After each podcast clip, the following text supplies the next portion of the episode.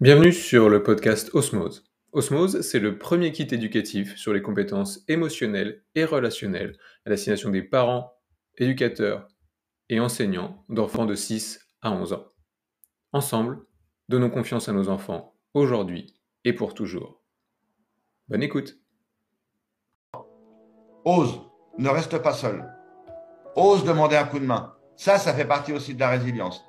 C'est-à-dire oser demander un coup de main. Parce que malheureusement, dans notre société, culturellement parlant, demander un coup de main, c'est vécu comme un moment d'échec, comme un moment de déshonneur. Et très souvent aussi, c'est chez les garçons. Chez les garçons, demander un coup de main, c'est hmm, c'est quand même assez difficile. Alors que moi, aujourd'hui, sans le coup de main, j'aurais jamais rien fait.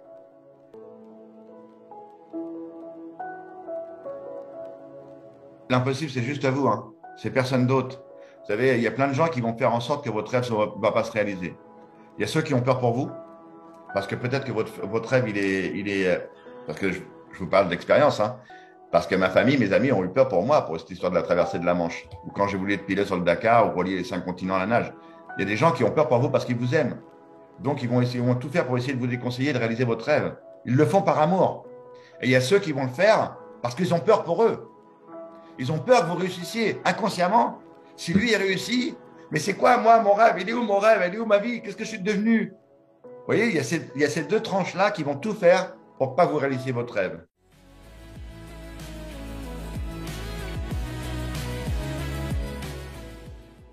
Bonjour à tous et bienvenue sur les interviews Osmose. Aujourd'hui, on accueille Philippe Croison. Bonjour Philippe. Bonjour, bonjour à tous. Vous avez eu un terrible accident euh, électrique lors d'un déménagement qui vous a coûté vos bras et, vos jambes. Vous aviez à l'époque une vingtaine d'années. Euh, ce traumatisme qui a bouleversé votre vie, vous avez réussi l'exploit d'en faire une force. Euh, des exploits, vous en avez réalisé plusieurs, notamment celui de traverser la Manche, Manche à la nage. On ne peut que admirer votre, euh, votre incroyable résilience, vraiment.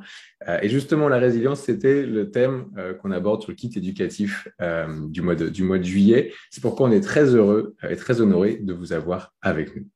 Plaisir partagé, rassurez-vous. Tout va bien alors. Tout va bien. J'avais une première question. quand on a vécu un, vous avez vécu un traumatisme, par, par quelle phase vous êtes passé? Ah, ben, les fameuses cinq phases. Hein. Les cinq phases du deuil, c'est d'abord le, déni. Attention, hein, les cinq phases que je vais vous expliquer maintenant, il n'y a pas d'ordre hein, prédéfini. Et surtout, il n'y a pas de durée de temps prédéfinie. Donc, euh, on va commencer par le déni. On refuse ce qui nous arrive. On refuse la sanction. On refuse la punition. Euh, vu qu'on s'adresse à un jeune public aussi, à un public adulte aussi, mais euh, quand vous avez fait une bêtise, même si vous avez fait, vous êtes d'accord que c'est vous qui avez fait la bêtise, vous allez quand même passer par ces cinq phases. C'est-à-dire, ouais, mais non, euh, c'est pas moi et tout. Euh, vous refusez parce que vous êtes puni, hein, donc vous refusez la punition avec les fameux, ouais, pourquoi ceci, pourquoi cela et tout ça, alors qu'il n'y a pas de réponse au pourquoi, hein, parce que vous savez que vous avez fait une bêtise. Mais après, vous avez la phase de, de négociation. Et là, c'est, il y a plein de gens qui vont venir vous voir pour soit vous consoler ou faire des choses comme ça. Mais en vérité, il n'y a que vous qui décidez. Il y a votre partie de votre cerveau qui dit, ouais, c'est injuste. Moi, en l'occurrence, après mon accident, euh, il y a une partie de mon cerveau qui disait c'est fini, mon gars, arrête. Tu ne feras plus jamais de ta vie, ça s'arrête maintenant. Voilà, mm. ta vie est finie, ça s'arrête. Et il y a l'autre partie qui dit attends, peut-être que, peut-être que, peut-être quelque chose d'autre derrière. Et après, il y a la phase de dépression, là, quand on est vraiment très, très triste pendant très longtemps. Puis la phase de colère. Là, la phase de colère, moi, elle est venue 8 euh, ans, 7 ans après mon accident. Vous voyez, quand je vous dis qu'il n'y a pas de durée de temps prédéfinie. Et hmm. après, la phase du retour à la vie, l'acceptation. On retrouve la joie et on, repart, on redémarre. Donc euh, voilà bah, par quoi je suis passé. Il m'a fallu de nombreuses années pour passer par ces cinq phases. Parce on peut être euh, dans le déni, passer à la dépression, et on ne sait pas pourquoi. Bim, on fait marche arrière, on retourne dans le déni. Et hmm. après, on, et on reprend, et on recommence. Et, pour ça, je dis, il n'y a pas d'ordre. Et moi, pendant sept ans, j'ai mélangé ces cinq phases, enfin ces quatre, parce que la cinquième est arrivée à la dernière, le retour à la vie, le, rebond et le redémarrage. Hmm. D'accord. Euh, et, et, justement, avec ce, avec ce recul, qu'est-ce que, qu'est-ce que vous diriez à quelqu'un qui est encore dans, dans, ces, quatre, dans ces quatre phases? Waouh Là, là ce n'est pas évident, comme je le dis très souvent. Moi, j'ai écrit quatre bouquins. Je suis en train d'écrire un cinquième, là. Euh, voilà, les livres sont là, mais malheureusement, je ne suis pas psy. C'est-à-dire que moi, il a fallu plusieurs personnes pour me reconstruire. Euh, le début, euh, c'est un an. Voyez, quand, j'ai eu mon accident, derrière la vitre stérile, tout le monde est venu tenter sa chance pour essayer de me ramener la vie, à la vie. Mon père, ma mère, mon frère, ma grand-mère, tout le monde est venu. Et c'est un oncle qui a eu le déclic. Tout le monde. Les autres n'ont pas eu le déclic. Et c'est un oncle qui m'a dit écoute, euh, toi, tu es encore vivant. Pense à Jérémy et pense aussi à Grégory. Parce que mon petit bébé, il est né deux mois après l'accident. Quand je me suis réveillé, je suis revenu au monde une nouvelle fois. Mon petit bébé est arrivé au monde en même temps que moi. Mhm. Et là, il a la phrase qui va me ramener à la vie. Il me dit Tu crois pas que ce serait bien que tu sois là pour guider sur le chemin de la vie tes deux garçons? Et pour moi, c'était un coup de jume virtuel cette fois-ci. Et à partir de ce moment-là, j'ai décidé de vivre. Été mon premier déclic. Et après, il y a eu plusieurs déclics dans, dans mon parcours de vie, mais celui-ci, c'était le premier qui m'a redémarré. Hmm.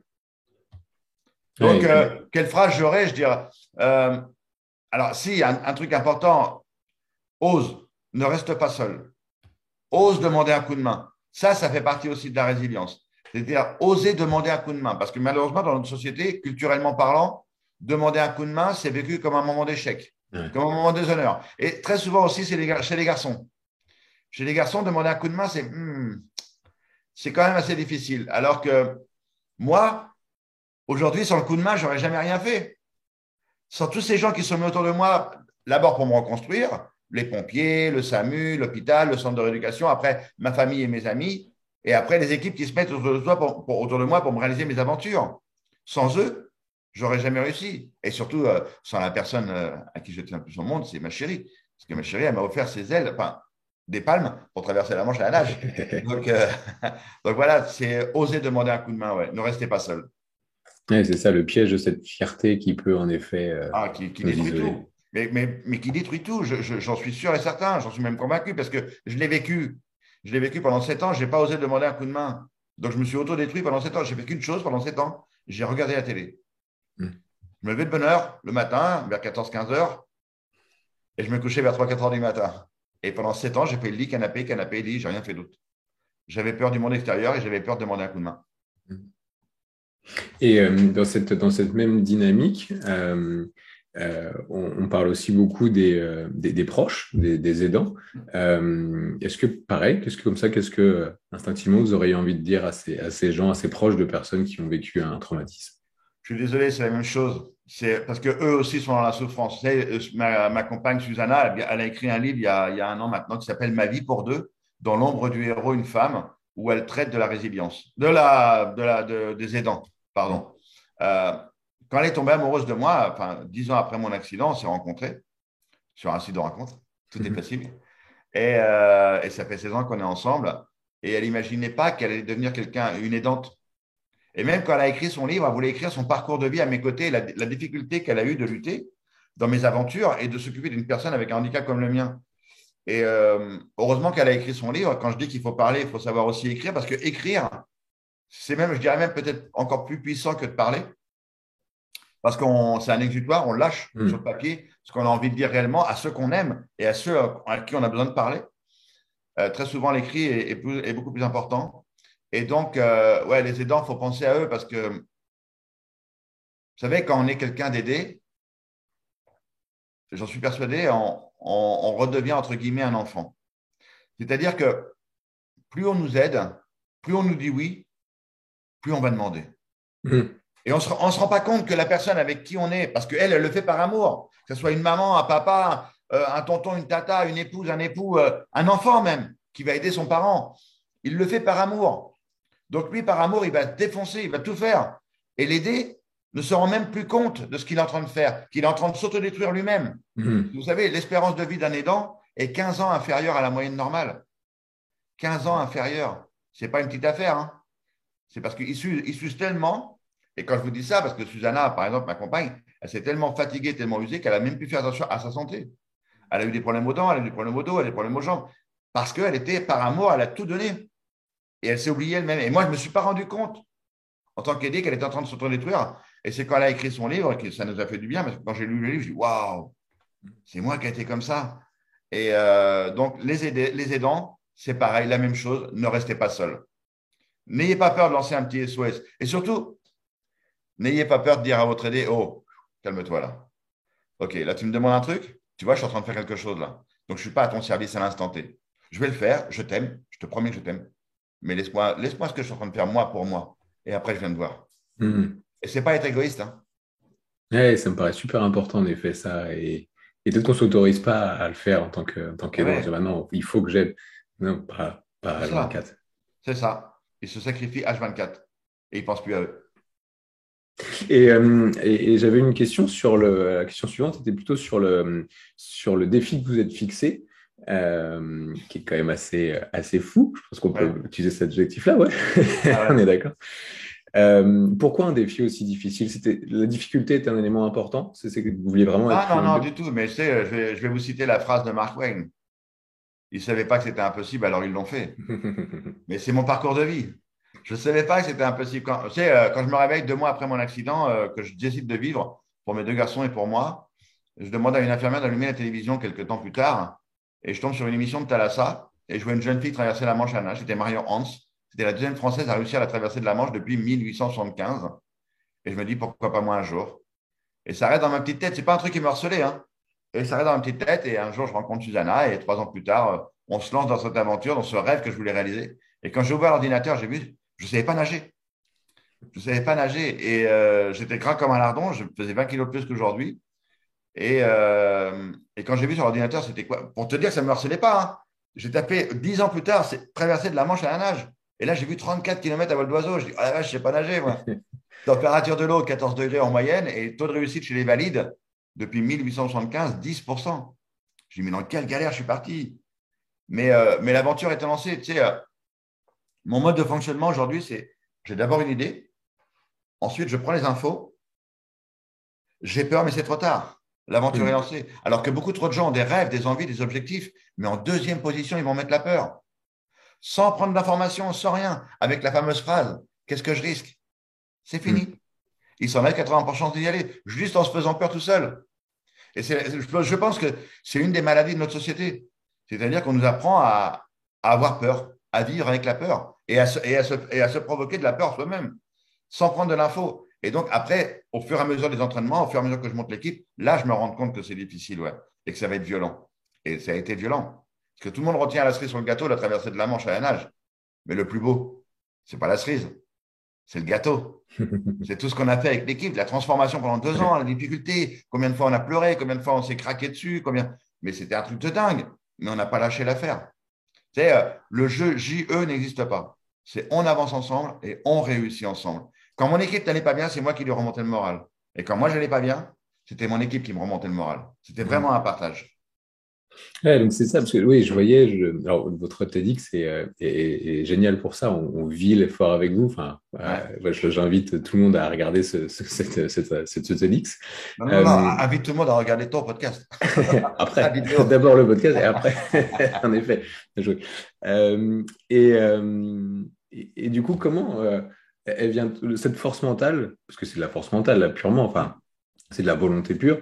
Euh, parce que j'entendais pareil au niveau, enfin, c'est des choses qu'on ne réalise pas, mais prendre des bains glacés pour s'habituer à, à- à la température de l'eau, enfin Ah. bref, c'est plein plein de choses. Euh, des séances de 9 heures de, na- de natation, j'ai cru, cru entendre ça. Enfin, euh, cette force mentale, euh, elle vient d'où C'est le collectif C'est inné ça, ça vient d'où? Il y, a, il y a beaucoup de choses dans la force mentale. Donc, déjà, rien que la manche, déjà, et puis les entraînements, on dit que c'est 25% physique et le reste, c'est la tronche. Ouais. Le reste, c'est le mental. Donc, le mental, il faut le préparer. Moi, je l'ai préparé avec de la sophrologie pour la traversée de la Manche à nage. Euh, pour le Dakar, quand j'étais pilote sur le Dakar, euh, j'ai préparé avec la cohérence cardiaque et l'auto-hypnose pour me calmer, me poser et, et pas avoir de montée d'adrénaline. C'est difficile ce mot, adrénaline. et, euh, et, et, euh, tu l'as très bien dit aussi, le, le collectif fait partie de, du mental. C'est-à-dire que à partir du moment où quelqu'un m'a accordé sa confiance, et là, euh, à la fin de la traversée de la Manche, il y a pratiquement une centaine de personnes qui nous ont aidés. Au début, on est deux, Susanna et moi. À la fin, il y a pratiquement une centaine de personnes qui nous ont aidés. Et quand je suis venu de la Manche, que je suis malade, je ne peux pas me décevoir moi. Je ne peux pas décevoir Susanna, je ne peux pas décevoir mon équipe. Et surtout, je ne peux pas décevoir tous ces gens qui m'ont accordé leur confiance, qui m'ont payé mes prothèses, qui ont payé mes entraînements, les partenaires, les élus, les, les, les chefs d'entreprise. Tous ces gens-là, je ne peux plus les décevoir. Et elle est là, mon énergie. Elle est là, mon énergie. Mmh. Et mon rêve, mon rêve d'atteindre l'objectif. Parce que tu sais, très souvent, quand j'étais dans le dur, ou Susanna était dans le dur, ou l'équipe était dans le dur, je leur disais, mais si je réussis cet objectif, je vais changer ma vie. Si je réussis cet objectif, je ne vais plus retourner dans mon canapé. Mm. Et c'est ce qui m'a tenu. Tu vois, le, le, rêve, le rêve, ton, propre mental, le mental de l'équipe et euh, la confiance que les gens t'ont accordée. Ouais. Il est là, mon mental. Oui, et puis c'était euh, c'était pas une fin en soi dans le sens où ce que vous venez de dire, l'idée c'est qu'après ça, ça sera le début de quelque chose d'autre en fait. Oui, ouais, complètement. Euh, je ne fais, pas, je fais pas des défis pour faire un défi. Ça, on m'en propose plein des défis, hein, je, je, refuse. Je le fais parce que j'ai envie. Hmm. Pourquoi se fixer des limites? Qui a dit qu'on devait se fixer des limites? On n'en a qu'une des vies, hein, si, je ne me trompe pas. Hein. Donc moi, je suis mort le 5 mars 94. Donc tout ce que je vis aujourd'hui, c'est du plus. C'est du bonus. Donc je le vis. Je vis, des fois c'est difficile, c'est violent, je ne dis pas que c'est facile. Très souvent, j'ai entendu dire, oui, mais pour lui, c'est facile. Mais il n'y a rien de facile. Tous les objectifs, il n'y a pas de héros dans la vie. Hein. Tout ce qu'on a réussi, c'est parce qu'il y a des gens qui ont travaillé. La réussite vient par le travail. La réussite vient par le travail, pas par autre chose. Donc, euh, quand j'ai envie, je fais. Je ne me pose pas la question, est-ce que je peux? Non, je fais. Et après, je me rends compte que c'est difficile. Mais euh, c'est parti.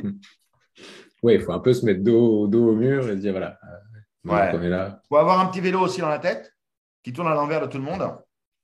Et je pense qu'on a tous ce petit vélo-là, mais on a été éduqués d'une façon, que ce soit nos parents. Hein. un truc extraordinaire, c'est que tout petit, mais même moi, hein, en tant que papa, je l'ai fait.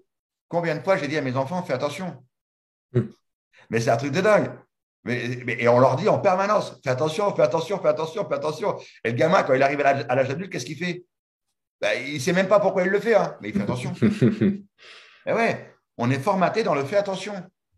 On est formaté dans la peur et dans le fait attention. Donc, toute notre vie, qu'est-ce qu'on fait? On a peur et on fait attention.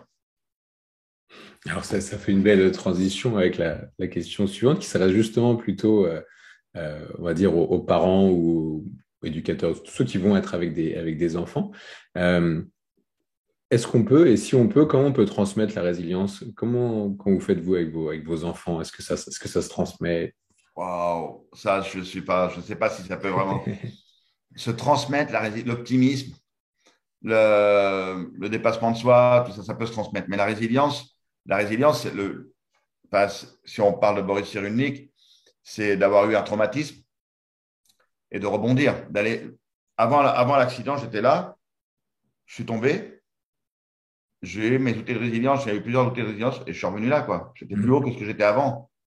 C'est aller au-delà de ce qu'on pourrait être capable de faire. Et c'est surtout d'avoir cette capacité de rebondir. La résilience du fer, hein, c'est ce qu'on parle hein, très souvent. La résilience du métal, on peut le modeler, on peut le machiner, mais il revient à sa forme initiale au départ voilà. Et donc, euh,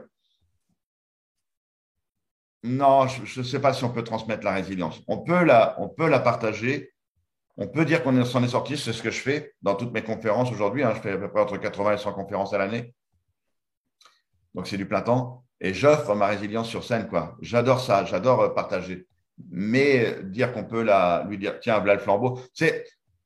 Euh, quand j'ai eu mon accident, ça va peut-être être bizarre ce que je vais te dire, mais quand j'ai eu mon accident, si quelqu'un comme moi était venu dans ma chambre avec ses quatre prothèses et dire Regarde, moi j'ai traversé la Manche à la nage, mon gars. Moi j'ai fait ça, j'ai fait ci, tu peux t'en sortir. Peut-être que j'aurais eu la réaction de dire Waouh, merci d'être venu. Oh, merci d'être. Ou alors peut-être que j'aurais eu la réaction Mais qu'est-ce que tu viens me faire chier là? Qu'est-ce que tu viens m'emmerder maintenant, toi? T'es qui, toi, pour me parler comme ça, toi? Tu vois? Hmm. Je sais pas chacun a sa, propre. On a parlé au début des, cinq phases à franchir. Je ne sais pas dans quelle phase j'aurais été à ce moment-là et comment j'aurais accueilli cette personne. Donc, euh, passer sa résilience, je pense que c'est compliqué. Ce que vous disiez aussi au début avec euh, euh, les, mots de votre oncle qui vous ont particulièrement fait, écho, c'est très, très personnel. C'était c'est ce message-là de cette personne-là à ce moment-là. Et puis finalement, il serait venu euh, deux jours plus tôt, deux jours plus tard, peut-être que ça n'aurait pas fait écho de la même façon. Mais c'est exactement ça. C'est exactement ça. Il n'y a pas d'instant T, quoi. Il n'y a pas d'instant T, il n'y a pas de tic-tac. C'est maintenant qu'il va avoir besoin de cette phrase-là que chaque être humain est, différemment, est différent, quoi. Donc, euh, d'où la complexité hein, d'arriver à faire sortir quelqu'un d'une dépression ou de. Mais par contre, il ne faut pas lâcher. Si on l'aime vraiment, il ne faut pas lâcher. Je sais que c'est dur, hein, c'est facile à dire. Hein. Mais euh, si je suis là aujourd'hui, c'est parce que pendant les sept ans, il y en a plein de gens autour de moi qui n'ont pas lâché l'affaire mes parents, mon frère, euh, il y a plein de gens qui étaient autour de moi et pourtant j'étais dans une phase gros con. Je l'explique dans mon livre, dans mon quatrième livre, dans mon troisième livre, pardon, Plus fort la vie. J'ai eu cette phase gros con où j'ai envoyé chez tout le monde pendant, euh, pendant pratiquement longtemps. Donc, mais ils n'ont pas lâché. Et euh, une dernière question pour, pour, pour élargir un petit peu et partir plutôt sur le, sur le terrain de, la, motivation. et, j'avais, envie d'aborder pardon, le, le, côté réaliser ses rêves. Qu'est-ce que vous auriez un conseil à donner ou quelque chose à dire à, tous les enfants, mais, aussi les, les, parents, les adultes, qui peut-être ont mis leurs rêves de côté en disant que je fasse attention ou, euh, c'est pas réalisable. Euh, qu'est-ce que. Qu'est-ce que euh, j'ai remarqué une enquête qui était menée aux États-Unis quand je travaillais au magazine de la santé. J'ai eu une chronique pendant six ans et on avait posé une, une, question aux personnes en fin de vie. C'est quoi votre plus gros regret? À plus de 85%, les gens ont répondu j'ai pas réalisé mon rêve. Hmm. En fin de parcours, ils se retournent et disent j'ai pas réalisé mon rêve. L'impossible, c'est juste à vous. Hein. C'est personne d'autre. Vous savez, il y a plein de gens qui vont faire en sorte que votre rêve ne va pas se réaliser. Il y a ceux qui ont peur pour vous, parce que peut-être que votre, votre, rêve, il est, il est. Parce que je, vous parle d'expérience, hein, parce que ma famille, mes amis ont eu peur pour moi pour cette histoire de la traversée de la Manche, ou quand j'ai voulu être pilote sur le Dakar, ou relier les cinq continents à la nage. Il y a des gens qui ont peur pour vous parce qu'ils vous aiment. Donc, ils vont, essayer, ils vont tout faire pour essayer de vous déconseiller de réaliser votre rêve. Ils le font par amour. Et il y a ceux qui vont le faire parce qu'ils ont peur pour eux. Ils ont peur que vous réussissiez inconsciemment. Si lui, il réussit, mais c'est quoi, moi, mon rêve? Il est où mon rêve? Elle est où ma vie? Qu'est-ce que je suis devenu? Vous voyez, il y, a ces, il y a ces deux tranches-là qui vont tout faire pour ne pas vous réaliser votre rêve. Donc, le seul conseil que je peux vous donner, c'est écoutez-vous. Écoutez-vous. Écoutez votre cœur. Écoutez ce que votre cerveau vous dit. Parce qu'au fond de vous, ne dites pas, ne dites jamais cette phrase Zut, si j'avais su. Parce qu'au fond de vous, vous le saviez. Hmm. Vous le saviez que vous étiez capable de le faire. C'est juste que vous n'avez pas eu le courage. C'est juste ça. Et ne faites pas le reproche à quelqu'un d'autre. Parce que ça aussi, c'est un sport, euh, un sport national. Être victime. La victimisation, ça, c'est un sport national. Ne faites pas le reproche à quelqu'un d'autre. Parce que c'est vous qui avez dit non. C'est tout. Je pense qu'en effet, le message est passé. Avec un peu de chance, ça va donner quelques, quelques ailes à quelques projets, quelques idées. Euh, j'espère, j'espère, j'espère. Tu sais, quand je fais beaucoup de conférences, après, je reçois des messages des gens qui me disent Mais waouh, ça y est, je me suis lancé. Ça y est, je me suis lancé, je suis parti. Là, j'en veux pour preuve une jeune, une jeune fille. Euh, quand j'ai traversé la Manche à nage, c'est une petite anecdote. Hein, euh, je n'ai jamais vu cette fille avant. Hein. Euh, elle était en haut de la falaise. Elle a suivi Jérémy. Parce que quand je suis arrivé sur le Cap Griné, mes deux enfants sont partis à droite avec quelques personnes et une centaine sont partis à gauche. Ils se sont trompés. Ils ont été voir un nageur valide qui arrivait en même temps que moi. Et moi, je suis arrivé à droite. Et c'est mes deux enfants qui m'ont trouvé en pleine nuit, dans la tempête et tout. Un truc de dingue truc de dingue. Tu veux l'écrire, ça n'existe pas. Et il y avait une jeune fille qui a couru avec eux, qui, qui était là. Et euh, le lendemain, cette jeune fille, elle a pris son sac à dos et elle est repartie. Elle est revenue quatre ans plus tard. Elle a fait le tour du monde à pied. Elle avait ce rêve dans sa tête. Elle n'avait pas eu le déclic. Et elle est rentrée chez elle, elle a pris son sac à dos, elle est partie pendant quatre ans. c'est juste chouette, quoi.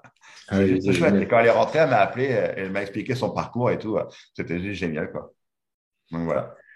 Oui, alors on n'est pas sur la, sur transmettre la résilience à ses enfants, mais transmettre ça, cette motivation, là, par l'exemple, on le voit. Enfin, cette, cette, fille, c'est ça, quoi. Elle a, elle a vu quelqu'un, ça lui a fait tilt, elle a dit, ben, moi aussi. Je... Et surtout, n'ayez pas peur de vos enfants, n'ayez pas peur de vos enfants. Lâchez-leur la bride. Mhm. Lâchez-leur la bride. Mais, mais vraiment, c'est un message fort que j'ai envie de vous faire passer. Même si vos enfants, ils arrivent avec une, un truc complètement dingue, ils disent, mais ah, non, non, non. Je ne peut-être pas les accompagner, je n'en sais rien, mais, mais qu'ils fassent ce qu'ils ont envie, ouais ouais, apportez-leur le, champ du possible. Hmm. Ne les freinez pas, ne les freinez pas, ouais. Parce qu'après, ils vous diront merci, mais à 1000%. Quoi. super, super, ça fera un beau euh, mot de la fin. Merci, Philippe. Et puis, bah, plein de bonnes choses à tous. Et euh, n'oubliez pas que tout est possible. À bientôt. Merci. Ciao.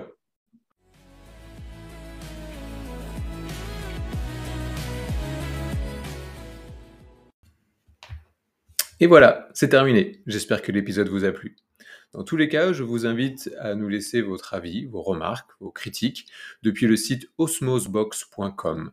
Je vous invite également à vous abonner à notre chaîne pour pouvoir être alerté des prochains épisodes. À très vite.